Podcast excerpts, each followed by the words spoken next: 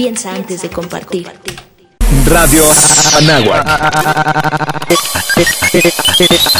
XEA. 1670 AM. Transmitiendo con mil watts de potencia desde la cabina Don Jaime de Aro Caso. En Avenida Universidad Anáhuac número 46, Colonia Lomas Anáhuac, Whisky Luca. Estado de México. Una estación universitaria que amplía tus sentidos. Amplía tus sentidos. Radio Anáhuac. Hola, soy Alberto Ratia. Carlos Cañas. Ricardo Rangel. Rafael Molina. Marisol Daniel Arandía. Oscar Gómez. Los halcones de la banca. Y estás escuchando Halcones Financieros. Atrapa el conocimiento bancario aquí, en Radio Anáhuac, 1670 AM. Amplía tus sentidos.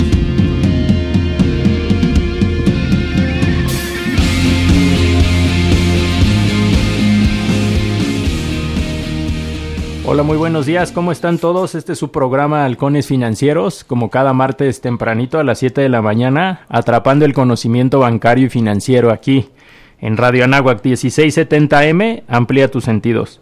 El día de hoy, como siempre, tenemos un invitadazo de lujo, y antes de presentarlo como se debe, voy a mandar los micrófonos a la hermana República de Veracruz. Mi estimado Carlos, buenos días, ¿cómo está el clima por allá? Buenos días, Beto. Bien, bien, aquí amaneció un poco nublado el bello puerto, pero pues bueno, siempre nos brinda unas, unas, unos paisajes excepcionales y un clima bondadoso. Qué bien, envidia de la buena. Sí, sí, sí, sí, aquí estamos como cada martes eh, saludándolos, Beto, y agradeciéndole al público que nos escucha su preferencia. Muchas gracias. No, al contrario, gracias a ti, Carlos, por acompañarnos. Ricardo, ¿cómo Aquí estás? estamos. Buenos días. ¿Qué tal? ¿Cómo estamos? Aquí este, saludándolos, bienvenidos nuevamente a su programa Halcones Financieros y pues permíteme introducir a nuestro invitado, ¿no? Tenemos un invitadazo de lujo, él es Javier Villazón, él es eh, ingeniero electro mecánico electrónico, ¿verdad? Ahora, ahora ya es mecatrónico, ¿no? El, el asunto creo, o no, no sé, En aquel momento era el antecedente para ser ingeniero industrial. industrial. Industrial. Y, y tú eres aparte, tienes una maestría por el IPADE, has estado en consejos de administración, consejos en comités, este, pues en HCBC y ahorita pues ni más ni menos que en un nuevo proyecto y muy innovador en el sector financiero. Ahorita vamos a estar platicando más a detalle para que mm, este, el, el público nos entienda y qué es Cubo Financiero, ¿no, Javier? Así es, muchísimas gracias, este Ricardo, Carlos, por esta invitación. Este, para nosotros todo, todo un honor, ¿no? Poder difundir lo que somos, lo que hacemos y, y lo que se pregunte.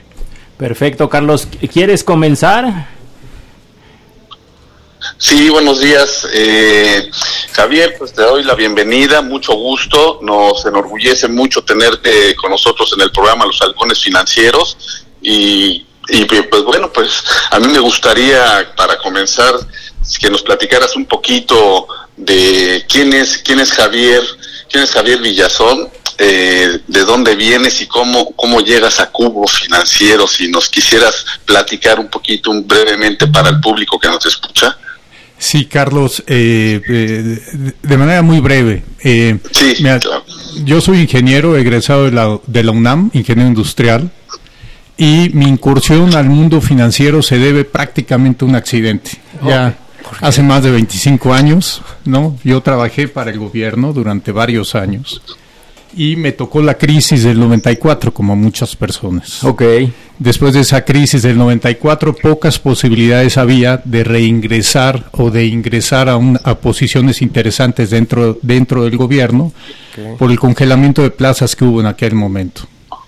Y, y en esas tardes lluviosas donde uno camina por Avenida Reforma, me, Ok. me encontré a un, a un conocido, a un maestro de la maestría precisamente, Ok. y él me invitó a participar. En aquel momento estaba en construcción Vital, Banco Vital Ah, ya. y este colaboré en la construcción de este banco en diferentes áreas, fundamentalmente de desarrollo de negocios e- y, operativas.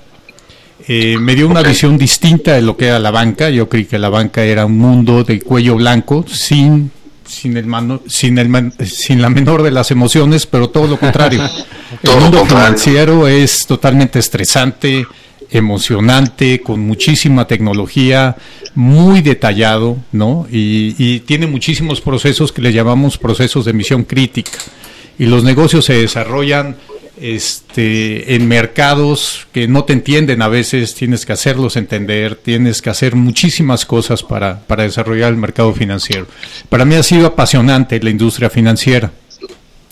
Eh, yo salgo de, de, Vital, después de que es adquirido por HSBC, trabajé para HSBC tres años y me fui a, la fundación de Banco Walmart. Fue una experiencia muy interesante. Actualmente ese banco fue vendido a, a Grupo Financiero Inbursa, pero fue una experiencia en donde quedaba claro, ¿no?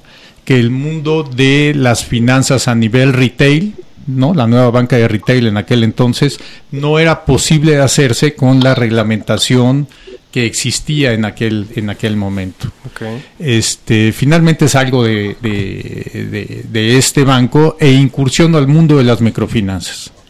En el mundo de las microfinanzas colaboré durante tres años y luego fui proveedor de los servicios financieros, conocí la otra parte, ya no dentro de una institución financiera, sino como proveedor en el mundo de los medios de pago en donde ah, este, se me dio una oportunidad de dirigir eh, la Cámara de Compensación más grande del país en medios de pago, que se llama Servicios Electrónicos Globales, ¿no? 10 millones de transacciones al día procesábamos ahí. Oh, se dice fácil, ¿no? 10 millones. 10 millones. ¿Y en monto cuánto representaba eso, Javier? En monto hablas, dependiendo del día, podía variar entre 300 y 500 millones este, de, de dólares. Una cantidad muy, muy importante. De dólares, perdón, de pesos, de pesos. Eh, y finalmente incursionó este, a, lo que hoy se conoce como eh, Cubo Financiero, ¿no? Cubo Financiero este, es una organización que se funda hace seis años.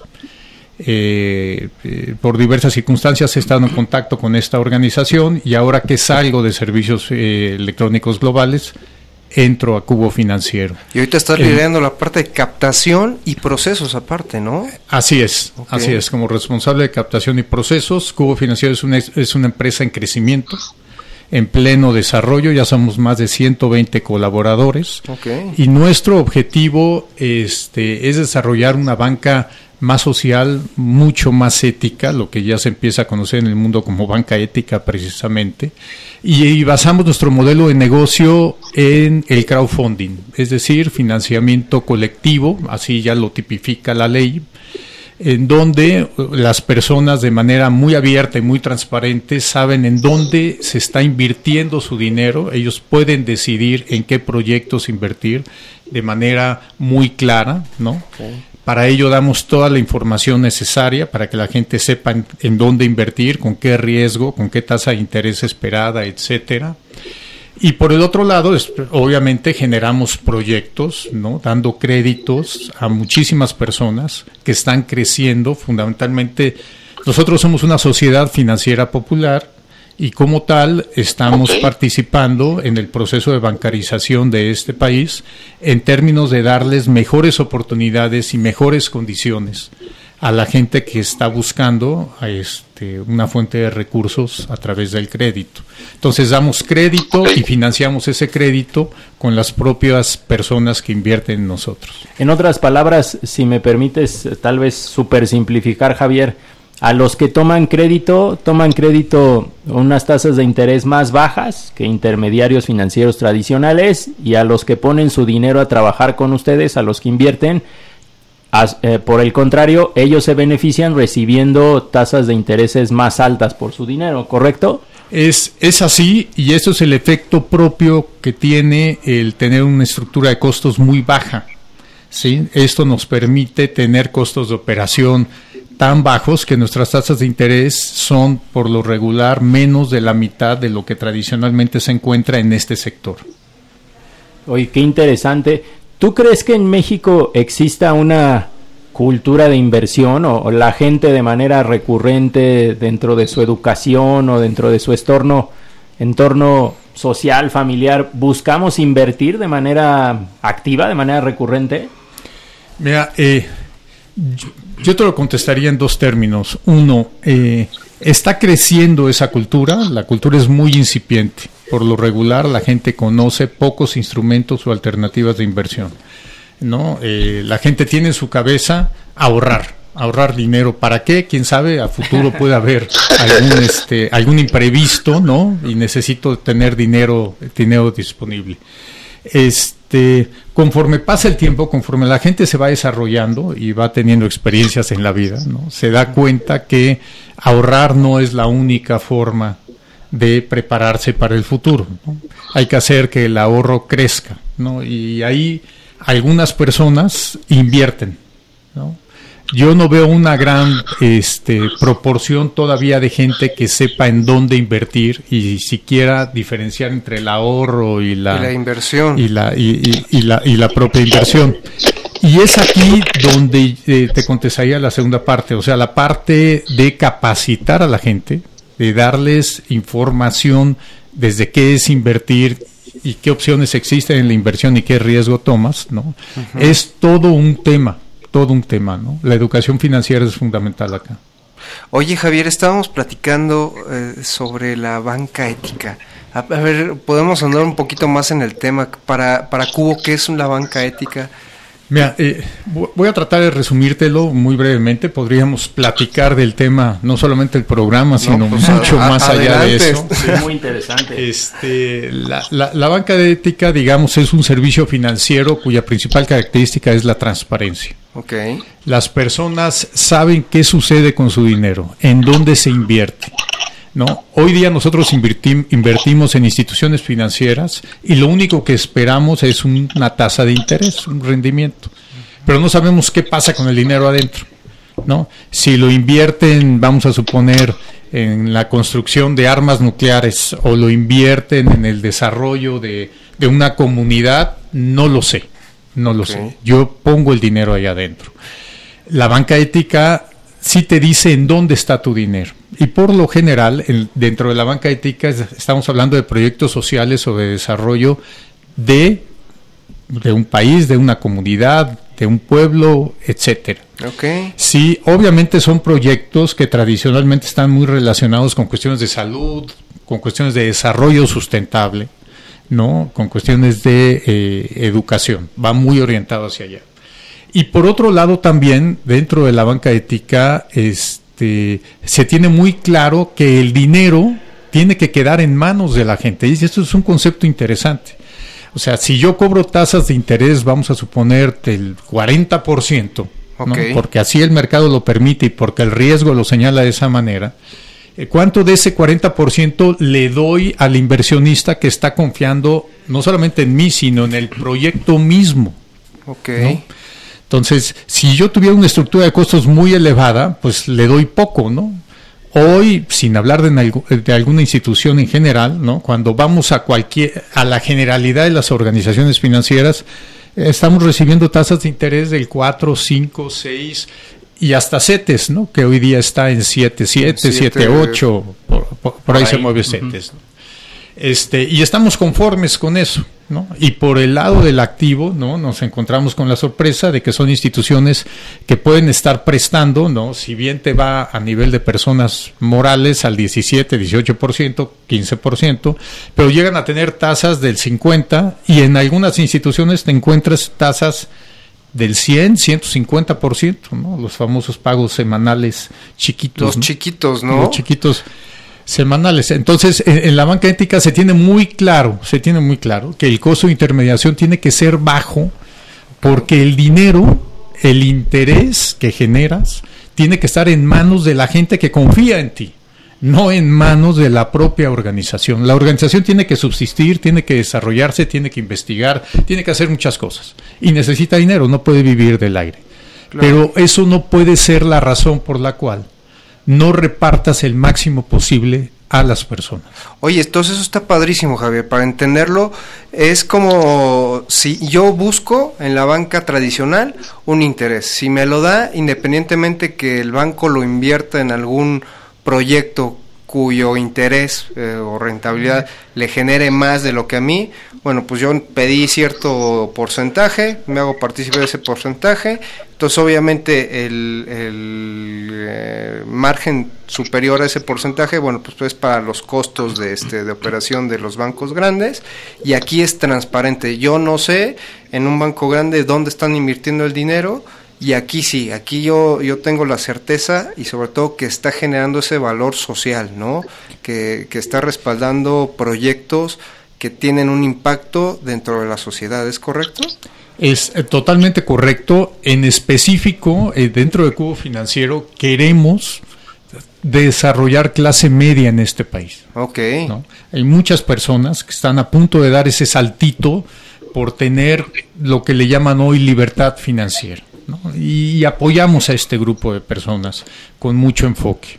Y, dice un concepto interesante, en el crowdfunding los dos jugamos con el riesgo, es decir, si tú inviertes en un crédito cuya tasa de interés sea del 40%, ¿no? Vas a recibir más tasa que si inviertes en un proyecto cuya tasa de interés fue del 18 o del 17. Nosotros damos tasas del 17 hasta el 52%. Okay. Que en el segmento es una es una tasa baja, aunque aunque se escuche, aunque no se escuche de esa manera.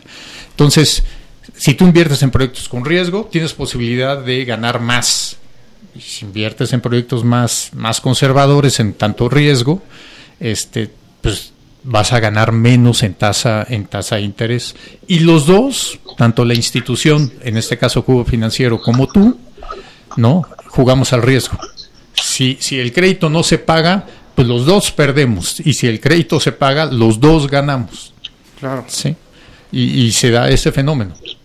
Oye, un punto importante, yo como ahorrador o como inversionista en una plataforma de crowdfunding como la de Cubo Financiero, los montos que yo pongo ahí son eh, relativamente bajos, o sea, ustedes le dan oportunidad a inversionistas eh, que no necesariamente deben de tener 100 mil pesos, 500 mil pesos en su bolsa. Y además algo muy interesante es que el dinero que yo invierta a través de esas plataformas normalmente no va dedicado en su totalidad a un único proyecto, sino que también nos ayudan a diversificar el riesgo porque el monto que yo ponga, grande o pequeño, se divide en pequeñas, por decirlo así, en pequeñas porciones y estoy ayudando a financiar 20 proyectos, 50 proyectos.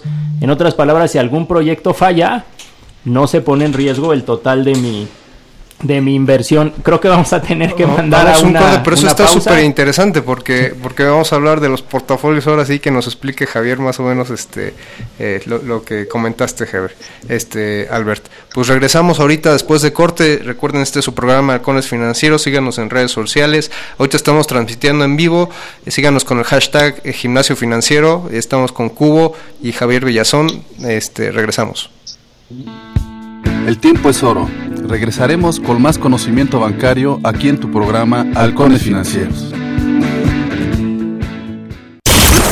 Los contenidos que a continuación se transmiten corresponden a tiempos oficiales y no son responsabilidad de la Universidad Anáhuac ni de esta estación. Para conocer los resultados oficiales de la elección, por ley se realizan los cómputos distritales. A partir de las 8 de la mañana del miércoles siguiente de la elección, los 300 consejos distritales cotejarán todos los resultados de las actas en las que fueron registrados los votos de cada casilla. Si el registro de los resultados es correcto, concluye el proceso. Si no, hay varias causales que establece la ley para hacer un recuento parcial o total de los votos y aclarar cualquier duda. Todo para dar los resultados oficiales de la votación. Infórmate. INE. ¿Cuánto falta para llegar, mami? Ya casi llegamos, mi amor. Pasamos dos pueblitos más y llegamos. Ay, no puede ser. ¿Dónde dejé el teléfono? ¡Ay, ay! Bueno, ¿cómo estás, amiga? Claro que sí, te lo paso por mensaje.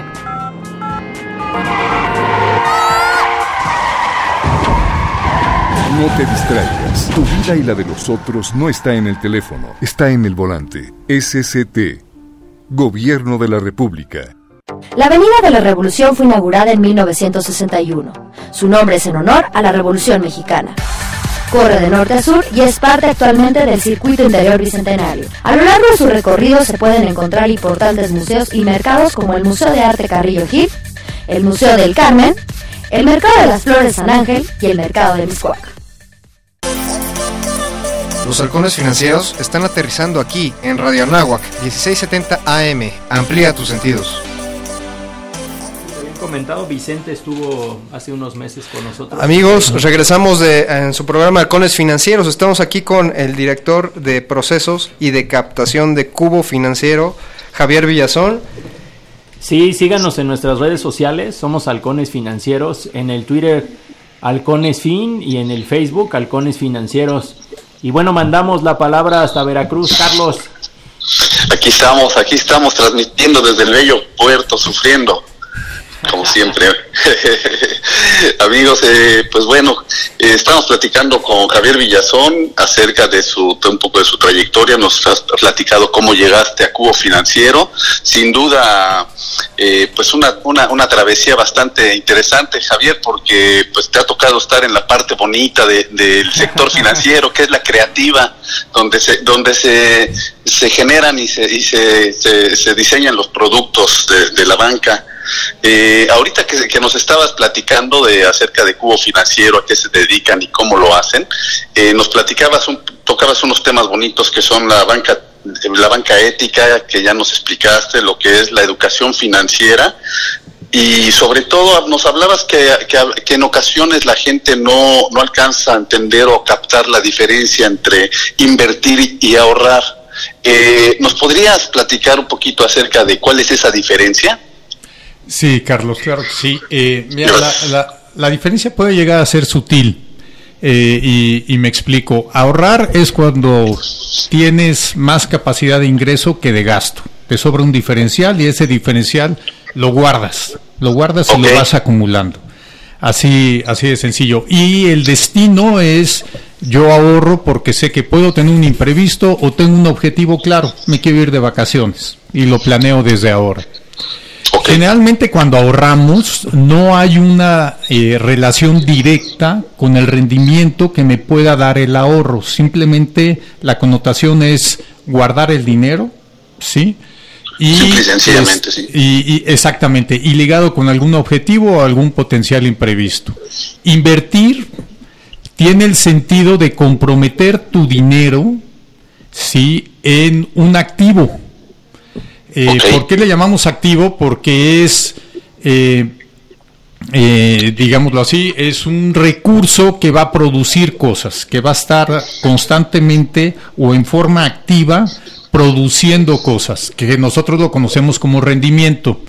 Okay. En otras palabras, yo puedo invertir en un pagaré, ¿no? El activo se llama pagaré, y yo sé que el pagaré me va a dar una cierta tasa de interés después de un cierto plazo. Mi expectativa es ganar dinero, porque es un dinero que muy probablemente no está ligado con un objetivo de corto plazo, sino de muy largo plazo, en donde espero que el dinero crezca. Okay. ¿Sí? La inversión este, se da fundamentalmente o tiene atrás siempre la idea de un, de, de un proyecto y, y, y, todo lo que invertimos siempre se invierte de alguna manera en créditos. ¿Por qué, por, por, por qué hago esta afirmación?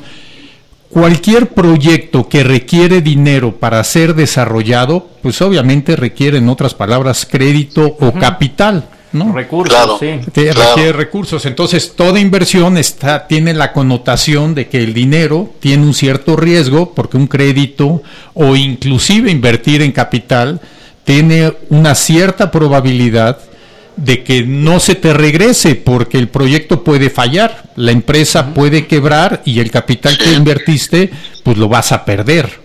Pues claro, sí.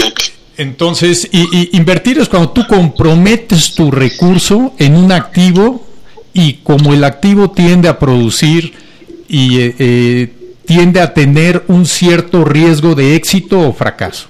Y el ahorro tiene una connotación de que no hay riesgo, ¿sí? Okay. Este, y eh, lo tengo ahí guardado y lo voy acumulando. Una, una, okay. cosa, una cosa importante, el ahorro no está exento de poder ser invertido. Todo depende de la disponibilidad que yo requiera a futuro. Hoy, cuando tú ahorras, tú no estás buscando altos riesgos. Entonces, por lo general, ahorras en cuentas que te den baja tasa de interés, porque la probabilidad de que, de, eh, bueno, perdóname, el nivel de riesgo es muy bajito, entonces la tasa de interés es muy bajita. y, porque, y porque seguramente quieres disponer del dinero en cualquier momento, ¿no? También. exactamente, exactamente. Sí.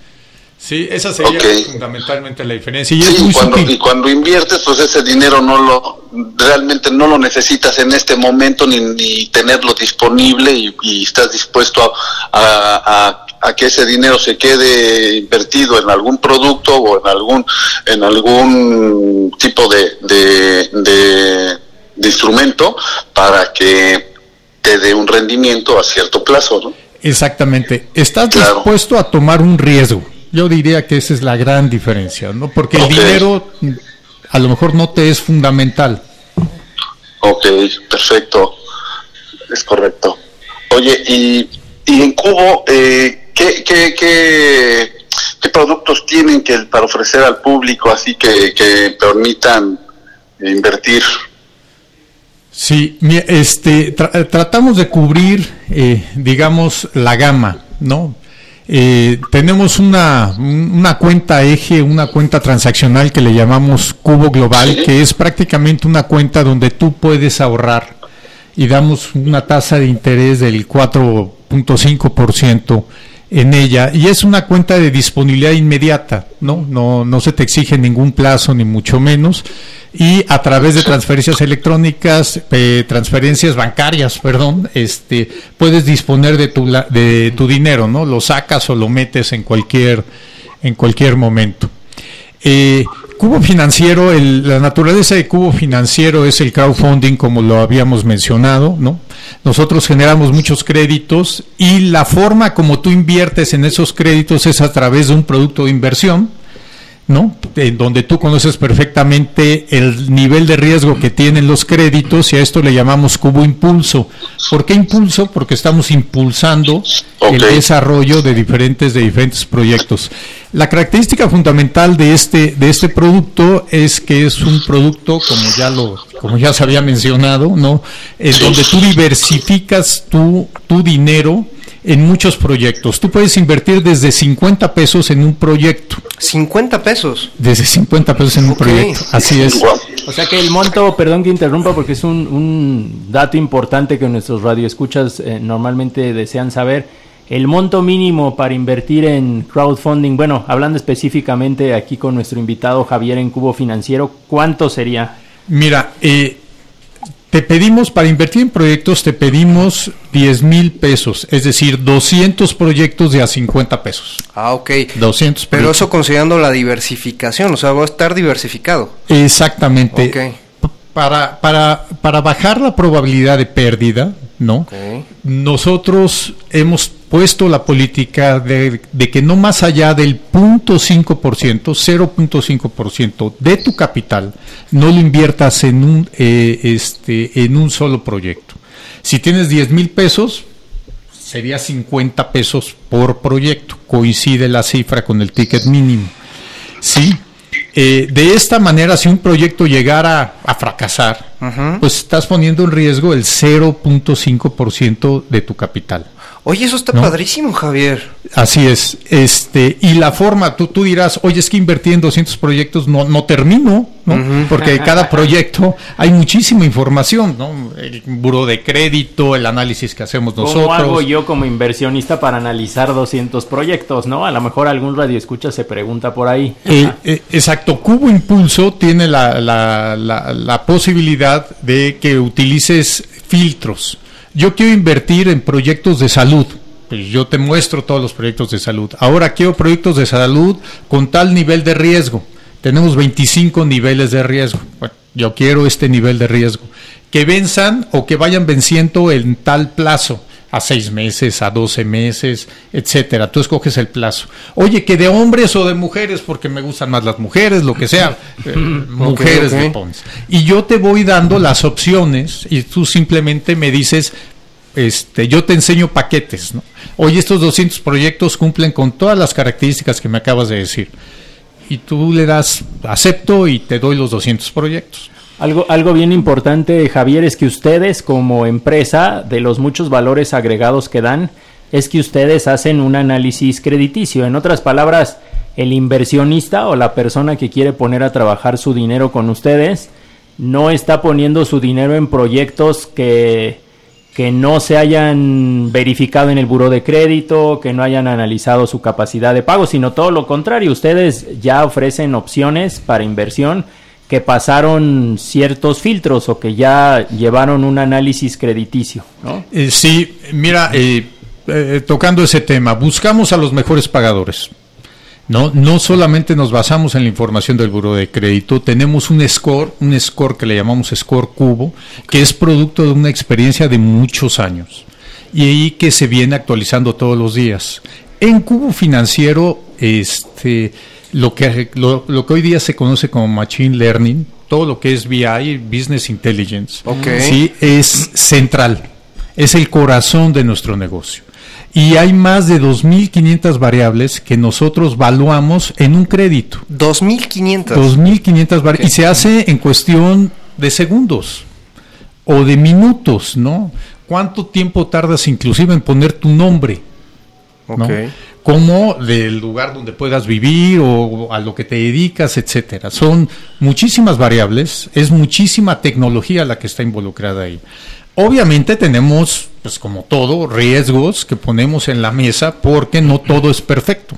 No, Pero, pero, hace ratito me sorprendía, o sea, tú estás considerando un nivel de riesgo de inversión de punto .25, o sea, es muy muy sano. De punto .50, ¿no? Punto O sea, la mitad de un 1% es lo que asumes como riesgo en tu portafolio en, cubo, ¿no? En, este, en este producto. Y considerando más o menos lo que está el máximo en promedio que invierte en las Afores en, en un proyecto que es 1.25, pues es muy sano lo que ustedes están considerando para, para los inversionistas. El, el, efecto final es diversificación. Tú puedes modificar el punto 5 okay. y te lo puedes llevar más arriba. Pero ya es tu riesgo, ya es tu forma. Ya yo lo decido, sí. Exactamente, tú lo decides.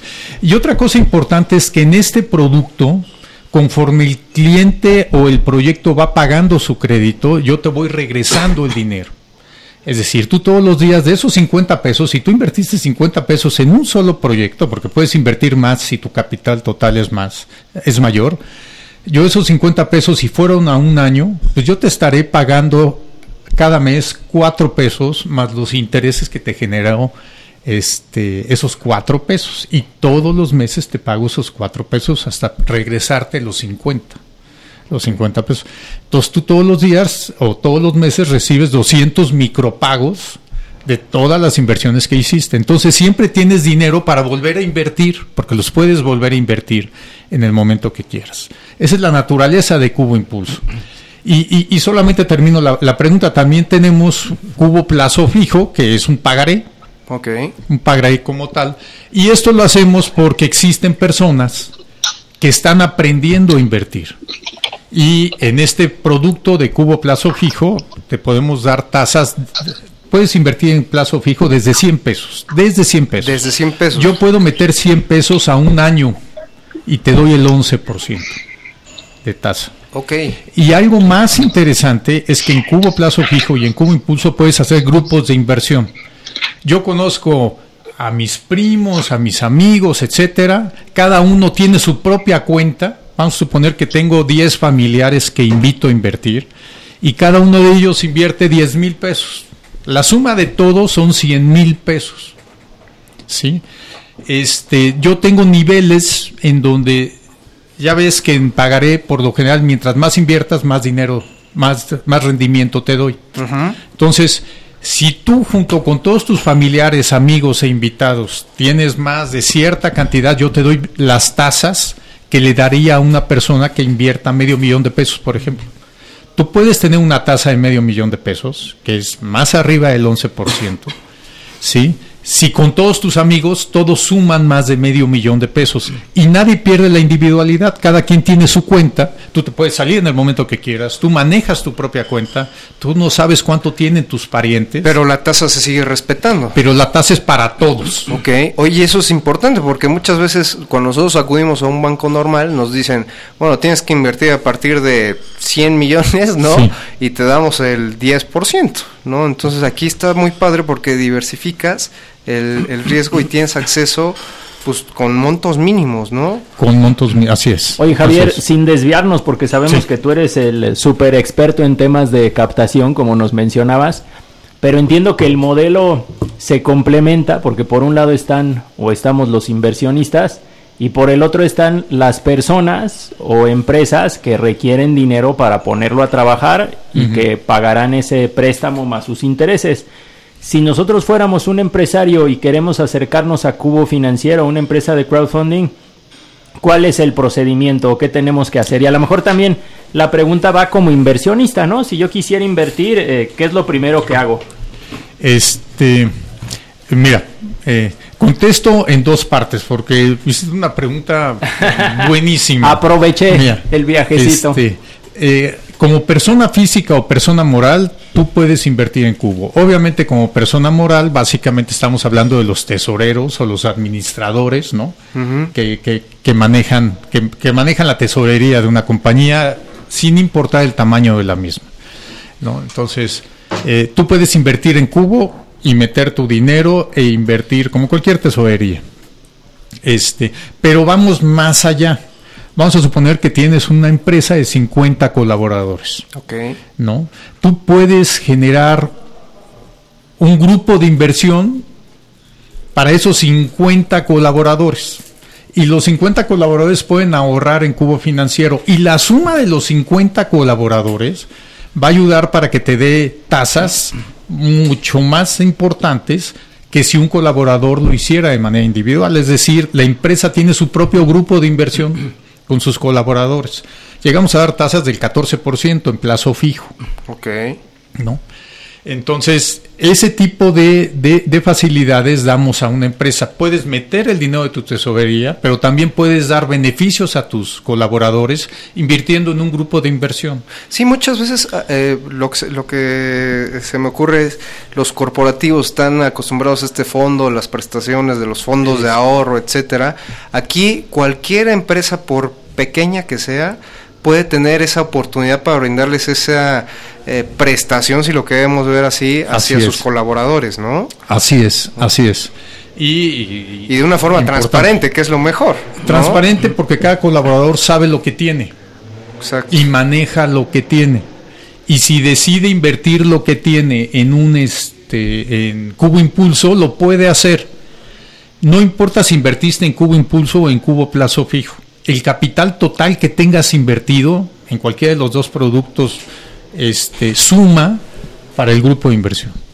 Oye Javier, vamos ahorita a un corte, pero pues yo creo que es importante, me gustaría que eh, nos acompañara sobre todo para tocar el tema de gimnasio financiero. Cuéntanos qué es un, gimnasio financiero. Pero sí, regresando del corte, no se vayan, esto es Halcones Financieros, atrapa el conocimiento bancario aquí en Radio Anáhuac 1670M Amplía tus sentidos. Regresamos. El tiempo es oro. Regresaremos con más conocimiento bancario aquí en tu programa Halcones Financieros.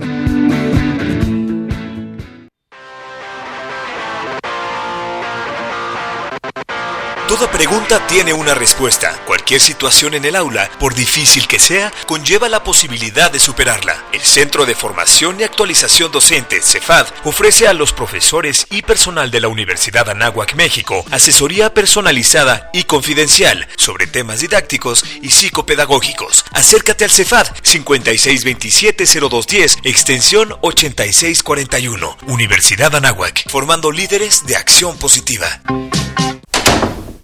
El Instituto de Salud Pública Náhuac te recomienda. ¿Sabías que dos cigarrillos al día roban media hora de vida? 20 minutos de ejercicio dan una hora más. Cuida tu salud. ISPA, Instituto de Salud Pública Anáhuac.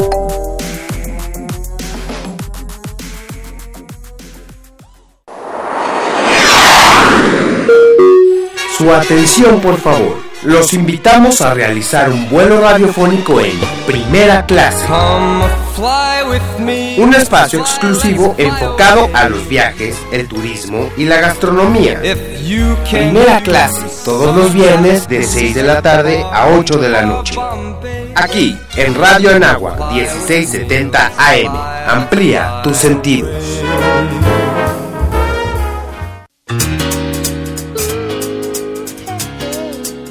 Jamiroquai es un grupo inglés de funk que incluye en sus ritmos tintes de música disco y del género electrónico que fue formado en 1992 por el cantante Jason J.K. Con el tiempo, los integrantes de la banda han cambiado. El único que ha permanecido ha sido el vocalista. Comenzó en 1992 y desde su inicio ha sido uno de los principales grupos en el funk internacional y se han encontrado a la cabeza del denominado acid jazz. La banda ha logrado vender alrededor de 40 millones de copias en todo el mundo. Los halcones financieros están aterrizando aquí en Radio Anáhuac 1670 AM. Amplía tus sentidos. Pues estamos de regreso. Además de Javier Villazón, que es el invitado de lujo, también tenemos, como casi siempre diría, porque luego el tiempo nos absorbe y no podemos enlazar a todos, a Marisol Huerta, nuestra experta en temas macroeconómicos y bursátiles, eh, locutora integrante de este programa y este y, de todo un poco, ¿va Marisol? Quería yo presumir todas tus habilidades y todos tus conocimientos, pero no nos alcanzaría la última sección para comentarlo. ¿Cómo estás? Muy bien, muchas gracias, muchas gracias por la presentación. Pues sí, aquí pendientes, interesados en la plática con Cubo y pues bueno, este, esperando poder platicarles un poco de mercado. ¿Vale? Sí, si estás de acuerdo, Carlos quería hacerle una pregunta a nuestro invitado, pero sí, no, a mí me gustaría que nos tomáramos unos minutitos después para que tú nos platiques un poquito cómo ves el tema macroeconómico ya pasando estas elecciones presidenciales, ¿no? Perfecto, sí, aquí estamos. Adelante, Carlos, por favor. Sí, muchas gracias, muchas gracias, Javier. Eh, lo que nos estabas platicando ahorita, pues eh, la forma de cómo funcionan los las inversiones y los distintos productos eh, y rendimientos en cubo financiero. Eh, hoy día, pues el, el, futuro nos ha alcanzado, tenemos reforma financiera, tenemos ley fintech, tenemos el crowdfunding, tenemos los ecosistemas financieros, una nueva forma de invertir y nuevos productos que se lanzan día a día al público en general eh, y más, más que al público en general, yo diría que hoy día las financieras como Cubo eh, están dirigidas o enfocadas todos sus objetivos y, y esfuerzos a atraer a aquellas personas que en ocasiones la banca tradicional descuida. Entonces, ¿cómo le han hecho ustedes en Cubo para, para hacer eso, esa atracción de, de nuevos inversionistas y, a través de los nuevos productos que ustedes les han ofrecido, pero a través de utilizando la tecnología que hoy día pues nos exige o nos demanda la, la, comunidad de público inversionista. Este, sí, Carlos, mira, muy interesante la pregunta. Deja, eh, voy a tratar de ser muy escueto porque hay mucha tecnología atrás de Cubo, muchísima tecnología.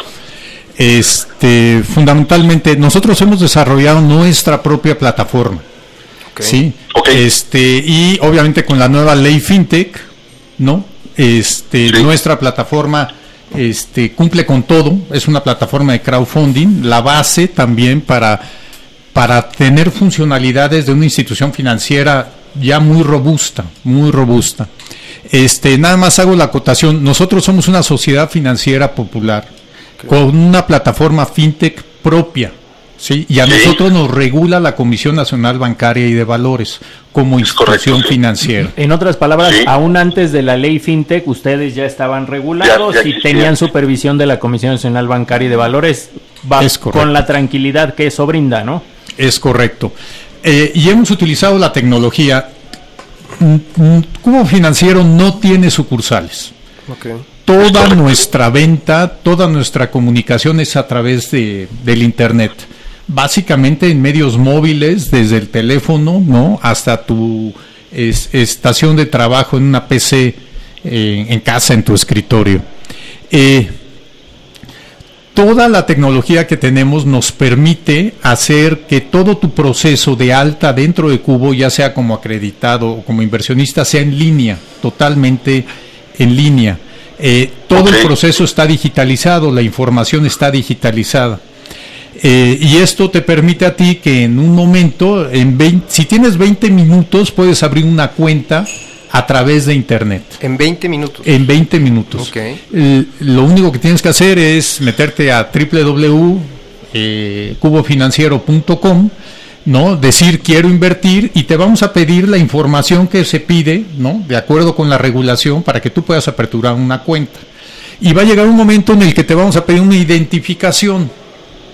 ¿no? Y la identificación le sacas una foto con la propia este eh, liga que te mandamos, sacas una foto y eso es todo. Todo lo procesamos. En el caso de crédito es lo mismo. Toda la información se digita por parte del cliente o nos manda las fotografías correspondientes, ya sabes, comprobantes de domicilio, este, identificación personal, etcétera. Todo es entonces digitalizado, todo es remoto, ¿no? Eh, y lo hacemos el, proceso, en el caso de inversión, puede ser en 20 minutos. En el caso de un crédito, hay cuestiones regulatorias que tenemos que cumplir, ¿no? Y tardamos un poco más, ¿no? Eh, y las personas no siempre tienen todos los elementos a la mano, ¿no? Y tardan un día en enviarnos este, la fotografía de algo que, pidamos. Pero la tecnología nos permite eso y algo muy importante es que la tecnología nos permite también llegar a través de una, bueno, con una capilaridad muy importante a segmentos de mercado que tradicionalmente no pensamos son usuarios de Internet. Te voy a dar datos muy concretos. Hoy en Cubo Financiero podemos llegar a recibir 20 mil o más solicitudes de crédito en un solo mes. 20 mil. Wow. Así es. Y este, si nos vamos eh, de hoy día hemos dado crédito a alrededor de 18 mil personas. Ya hemos dado crédito porque nuestro proceso de selección, de análisis de riesgo, hace que tengamos un, de cada 100 solicitudes que nos llegan, aprobemos entre 4 y 6 nada más. Okay. Por el proceso de riesgo. Queremos a los mejores pagadores. Oye, Javier, ¿nos puedes comentar más o menos qué perfiles son para que más o menos los que estén eh, animados en, obtener un crédito puedan decir, ah, pues yo puedo, yo esto ya lo tengo, me puedo acercar acabando el programa y levantar mi solicitud de crédito? Este, mira, el perfil prácticamente estamos cubriendo todas las edades. La mayoría es gente entre 35 y los 50 años de, edad. Ahí se concentra la mayoría. Pero tenemos gente de 25, 24 años este, y a partir de, esas edades. Eh, con, buen, buro de crédito, ¿no? Exactamente. Y este, eh, más o menos la mitad son mujeres y la mitad son hombres, el 53% son hombres, o sea, prácticamente estamos parejos, mitad. este, mitad y mitad. Y también eh, la mayoría tienen algún tipo de actividad, personas físicas con actividad empresarial, ¿no? Pequeñas, pequeños negocios, misceláneas, eh, farmacias, talleres, en fin, hay, hay, una gran variedad. Eh, pero también tenemos acreditados que buscan reestructurar sus propias deudas.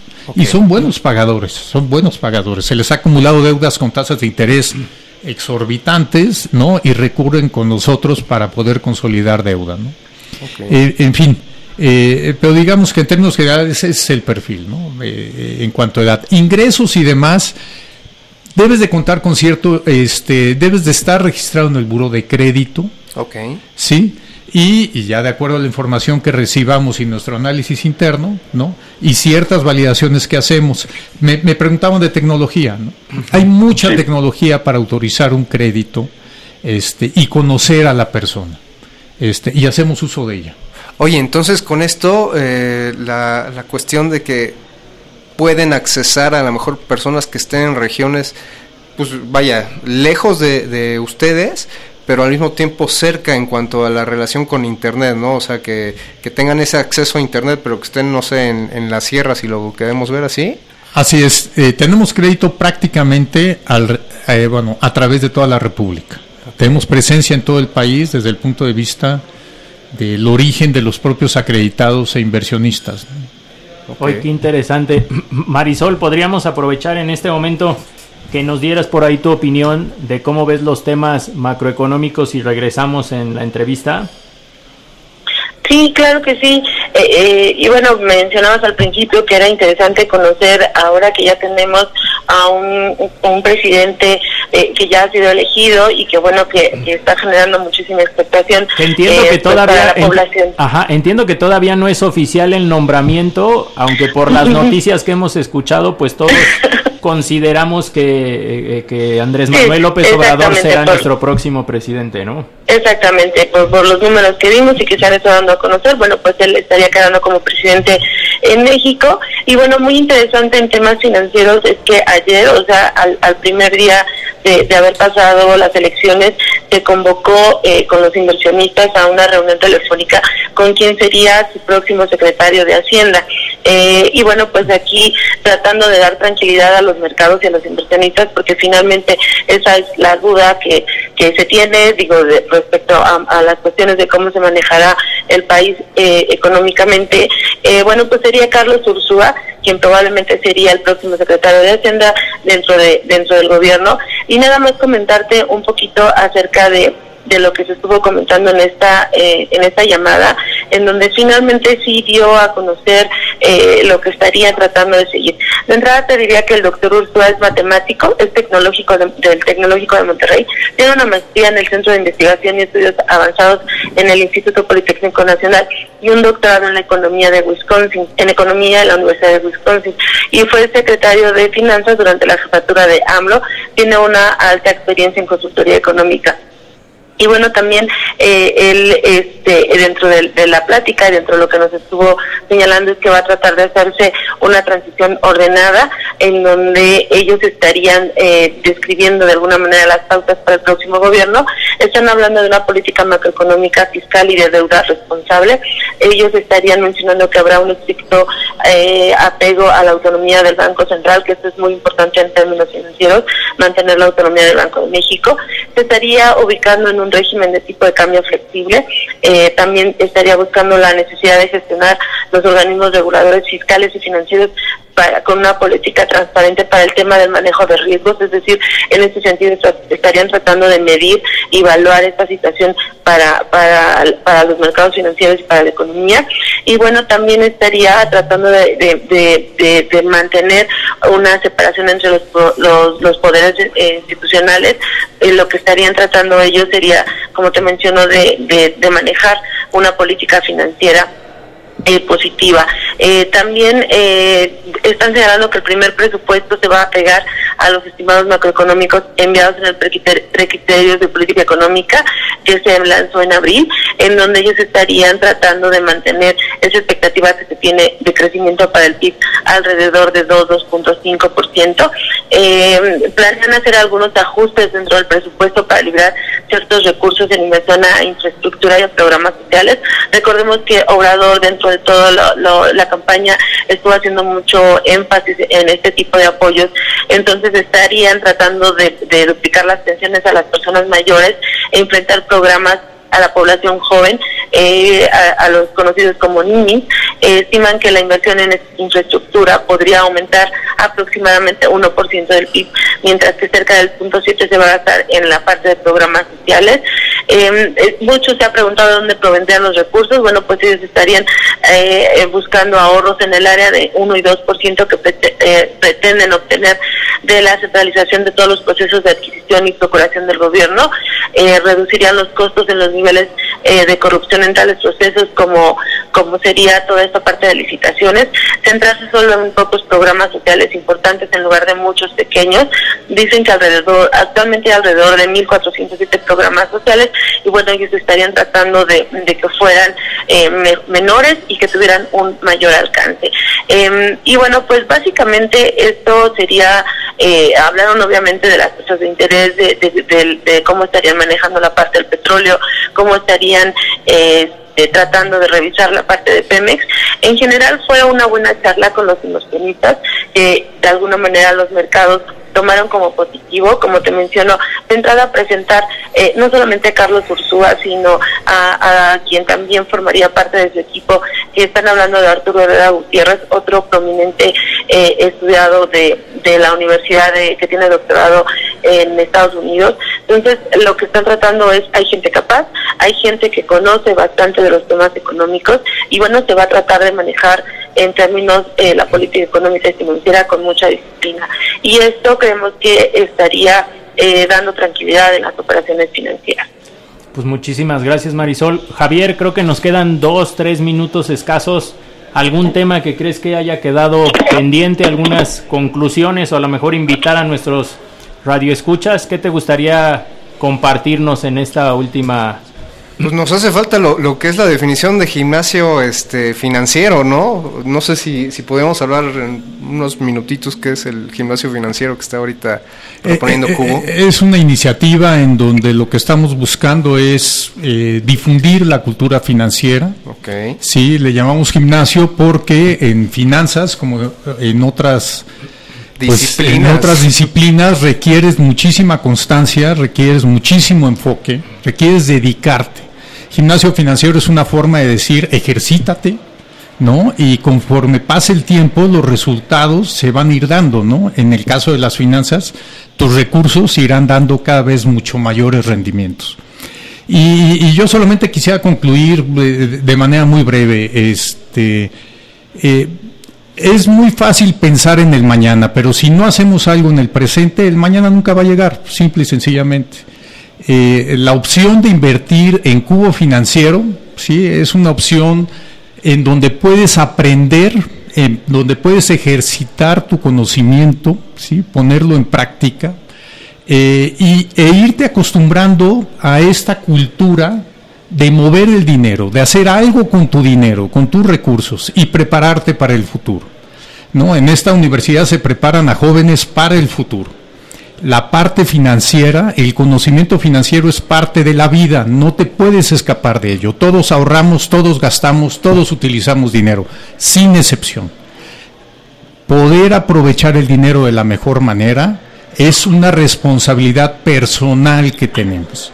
Cubo financiero es una opción, para poder desarrollar no solamente conocimiento financiero, sino también para empezar a aprender y llegar con mucho mayor experiencia a un futuro cercano. Entonces yo haría la invitación abierta de que nos prueben, de que conozcan lo que es invertir con riesgo, sin riesgo, empezar a manejar mi dinero eh, con cantidades que todos podemos alcanzar desde 100 pesos, desde 100 pesos, tener la experiencia y prepararnos mejor. ¿no? Es parte de la vida. Y, sobre todo yo, yo quise hacerles la, la, invitación desde hace unas semanas, hemos estado monitoreando todo el tema de inversiones.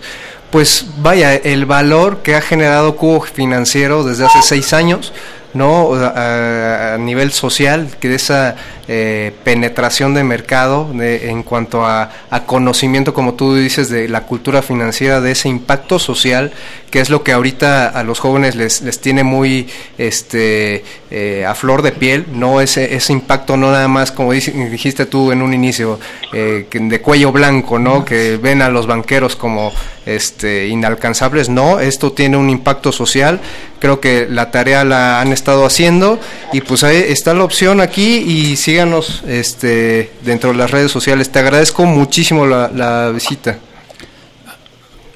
Marisol, eh, ¿te gustaría despedir en esta ocasión el, el programa? Este, no, bueno, pues muy interesante lo que nos platicó Cubo. La verdad, sí hay que estar muy pendientes de estas nuevas opciones que se están dando eh, a través de conseguir este tipo de créditos. Y la verdad, muy agradecida con, con nuestro invitado. Y bueno, pues en términos de, de mercados, pues sigamos adelante. Eh, y bueno, pues esto, esto continúa, ¿no? Eh, muchas gracias. Bueno, síganos en redes sociales, en Halcones Financieros, en Cubo Financiero, arroba Cubo Financiero. Muchísimas gracias por haber estado con nosotros, de verdad, este, te lo agradecemos como siempre. No, muchas, muchas gracias Ricardo, Alberto, Carlos, Marisol, muchísimas gracias, por la invitación, es todo un honor. Síganos la próxima semana de 7 a 8 en Radio Anáhuac, amplía tus sentidos, nos vemos. El vuelo terminó por hoy. Halcones Financieros es una producción de la Asociación de Egresados de la Maestría Internacional en Banca y Mercados Financieros. Atrapa el conocimiento bancario aquí, en Radio Anáhuac, 1670 AM. Amplía tus sentidos.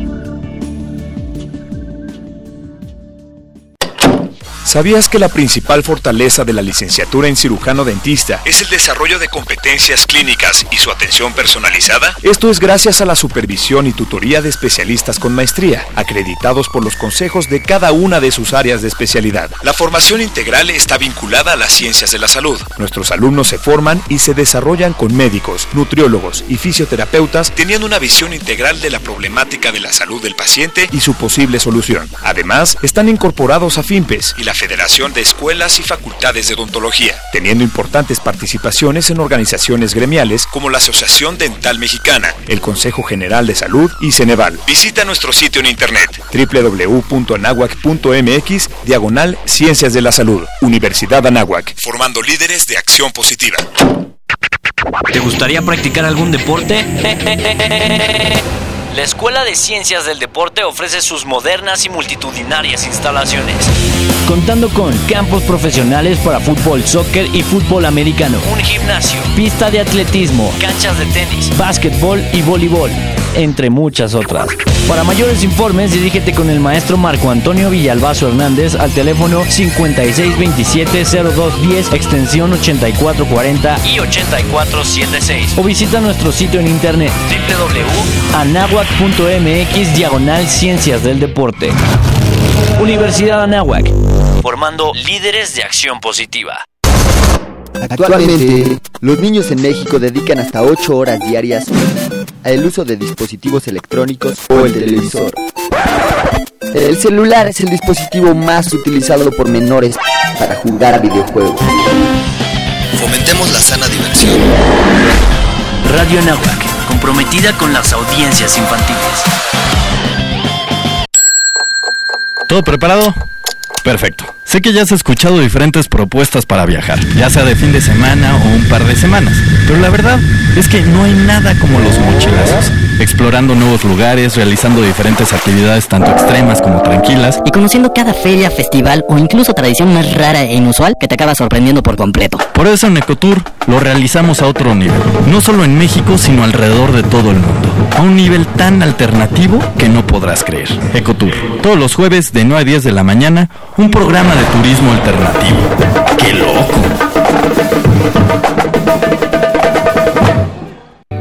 Radio Nahuac nos gusta apoyar a todos nuestros alumnos de cualquier manera, incluso en tu servicio social.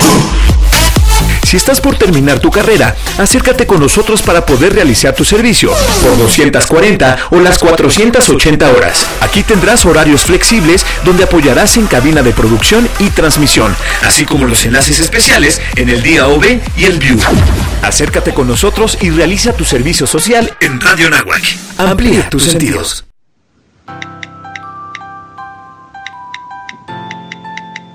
Antes de compartir en tus redes sociales, no olvides seguir estos consejos. Si tienes dudas sobre si deberías publicar algo, mejor no lo hagas. Hashtag, piensa antes de compartir. Radio Anáhuac. XEA. 1670 AM. Transmitiendo con 1000 watts de potencia desde la cabina Don Jaime de Aro Caso.